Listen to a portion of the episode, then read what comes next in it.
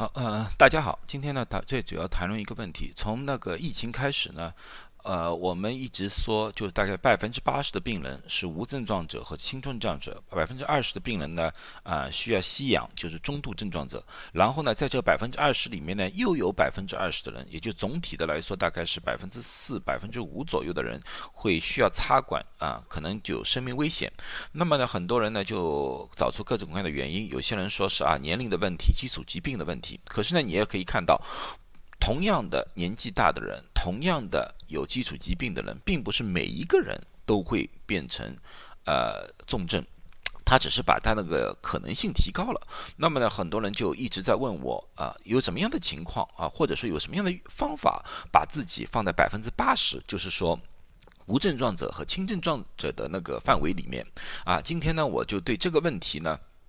从我们的一些科学研究上面做一个总结啊，和大家分享一下啊啊，这个呢，我今天所说的呢，都是一些 hypothesis，就是一些假想、一些设想，可能呢没有百分之一百的因果关系，但是呢，我觉得呢，在这里面呢，可以啊给大家一些启示，或者说一一些啊有效的、有作用的连接吧啊，好。呃，在说这之前呢，我们先看看看美国的现在疫情。美国的疫情呢，很多人说呢，因为你看第一次就是纽约那时候啊，四月份的时候有一个略微的高坡，然后呢，呃，七月份的时候有一个大高坡，然后下降。可是现在呢，又好像有个回头的迹象。啊，美国现在回头还不是很明显，可是欧洲呢，大家已经看到欧洲国家像法国啊什么东西，这个回头已经很厉害了，已经比第一波已经都多了。啊啊！美国呢现在有一点点起头，可是呢，到底会达到什么程度，我们还无法预估。但是呢，从整的来说呢，现在死亡率呢，死亡呢是在持续的下降当中啊。一般的有人告诉我呢，就是说确诊的数字啊上升之后，才会造成死亡的上升。那么呢，我们看一看美国那时候这波。最高峰的时候大概在七月二十五号左右吧，七月二十五号啊啊，可是呢，它的最高峰的时候呢，大概是在八月一号啊，死亡八月一号，就是两者之间相差大概在一个星期左右。一个星期左右，那么呢，我们这个星期已经看到在高峰了。那么呢，我们再等多两个星期，看看它这不是会不会起头？呃，为什么我们要这样看呢？因为呢，这个问题呢，因为这次呢，在欧洲也发现了这个问题，就是这第二波啊，死亡率非常低啊，这个呢，可能是和。呃，被感染的人群有关和测试的力度有关。呃，人群有关呢，就是说年轻人可能是比较多，这一波年轻人比较多，年因为年轻人比较多呢，他们变成重症或者死亡的情况啊就低了很多啊。这个待会我要看讨论一下为什么啊？为什么？那么呢，因为我在加州，我也谈了一下加州的情况，加州情况相对来还好，确诊人数也在下降，死亡人数也在持续的下降，还好。当然了，我还是这句话，毕竟我们没有。归零啊，一直是在有有有有千字头的那个数字在里面啊。毕竟我们整个加州还是有挺多的那个病例的啊，所以大家还是需要小心，不能掉以轻心。呃，出门是可以出门，呃，去购物也是可以购物，可是呢，能做到的自我防护还是自我防护。因为说呢，呃，该洗手的还要洗手，该戴口罩的还是要戴口罩。呃，为什么我要我会这么说呢？因为我觉得呢，老是把自己关在家里呢，并不是一件非常好的一件事情。旧金山吧，前两天旧金山《San Francisco Chronicle》就说了，呃，旧金山今年的因为吸毒而死亡的案例已经远远的超过上几年。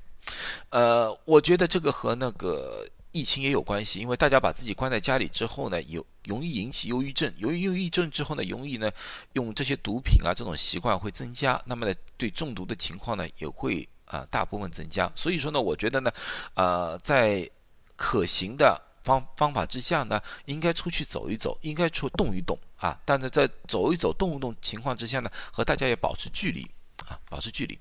好，呃，那个闲话就不多说了，呃，那么接下去呢，我就谈一谈，刚才我就说了，为什么新冠病人每每一个人会有不同。这个呢，在六月份的时候，已经有人提出了，有人提出，就是说新冠的反应不同，可能和一个因子有关。什么因子呢？叫干扰素 （interferon） 有关。他说，这个干扰素呢是人体产生的一种信号来的。这种是什么信号呢？就是当一个感染的一个细胞就被病毒感染的一个细胞，他们说：“哎呀，我感染了，我要发一个信号给我旁旁边的那些正常的细胞，发一个信号啊。”他说：“哎，我感染了，你们要做好准备。如果你碰到这个的话，你们要知道怎么样预防。”好，旁边那些正常的细胞。得到这个消息之后，他们就可以严阵以待。那么呢，可以在最快的速度之内呢，把这些病毒啊给消灭掉啊，这样子呢就不大容易引起肺炎呐或者严重的问题。可是呢，每一个人呢，这个干扰素产生的是不一样的啊。这不一样呢，体现出两个情况：一呢，这这篇文章是九月二十四号写的，就是 hidden immune weakness，就是说人的当免疫功能降低的时候。啊，也许就是百分之十四啊，非常严重的病人啊，被被论百分之十四可能和这个 interferon 的问题有关。他们的发呃那个找到的原因呢，就是当年龄增加，从年轻人到年年纪年纪越大，我们体内反而会产生一种物质，这个物质呢，会莫名其妙的和这些干扰素相结合。而不让这个干扰素呢去传递这个信息啊，就像你一个城被人家围住了，被人敌人攻击了，你散你发散出去，很多呃通讯员和旁边那个城市就啊我要救援呐，诸如此类的。可是呢，你内部有一些破坏分子啊，把这些通讯员全部给杀了啊，所以那个信号呢就传不出去。他们发现年纪越大啊，这种问题会越严重。这也可能就是解释了为什么年轻人相对来说免疫功能比较好，年纪大的人呢免疫功能比较差。另外呢，他们还发现呢，有一批人呢天生的、天生的这个一部分的干扰素啊，有个基因的缺陷，这些东西呢，它本身就无法产生这样子的一种呃 interferon，或者说呢，人体呢就会产生呃一些。东西去影响这些干扰素的正常运作啊，所以说呢，有些人哪怕年纪比较轻啊，哪怕是同一个情况，哎，为什么有有一部分的年轻人或者或者说有一部分的老人会很非常容易变成重症啊？就他这方面研究的话，也可以说明一些问题。那么有人说你你说这些有什么意义？这个意义呢，就是对大家来说的话，可能意义并不很大啊，只是知道一下因果关系啊。可是呢，对我们医学界呢，就是会有很大的帮助。为什么会有很大的帮助呢？那么呢，我们可以针对这个现象去设计一些治疗的方案，或者说去设计一些特殊的一些药物，不但对这个新冠，对以后将来的呃相类型啊相同类型或者相似类型的病毒啊，可以有一个。啊，全新的一种治疗的理念和治疗的方案啊，这是一个，这是我想告诉大家的。当然了，体里面呢还有一个问题，这个什么问题呢？就是说体温，体温，一般的人体温正常体温是三十七度啊。一般的情况下，有些人呢就是三十七度五啊，三十七度六就很紧张，就开始吃药把体温降下去。其实呢，这个呢，在美国是。不赞成的。美国呢，一般不到三十八度五是不建议大家降体温的，啊，这个和你们过去的一些想法是不一样的。在一九八八年的时候，在呃一些医学报告上面已经有了，他们说 hyperthermia 就是说那个体温升高的情况之下，可以对干扰素的形成会有帮助。干扰素就是我刚才说的，有些干扰素有缺失。好，那么你们大大家看一看，这是他们的研究报告。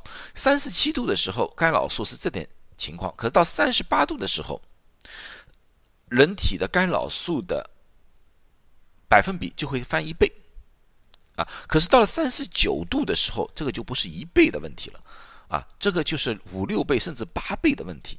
到三十九度的情况。一般那么人家说，哎呀，三十九度脑子会不会烧坏？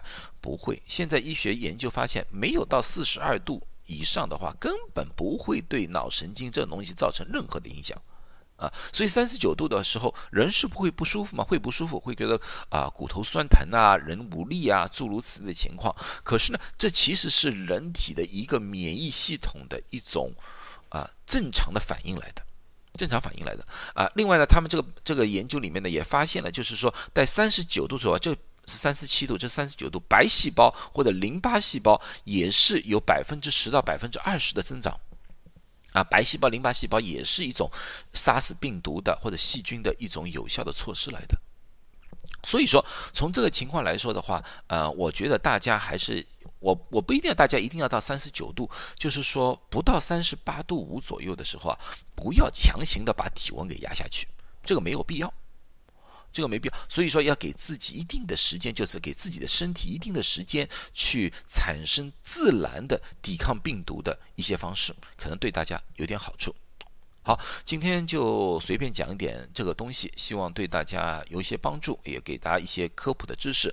啊，谢谢大家的收看。如果说你们想多听一点我关于医学上的科普的知识，你们可以订阅我的视频。好，谢谢大家，祝大家都健健康康。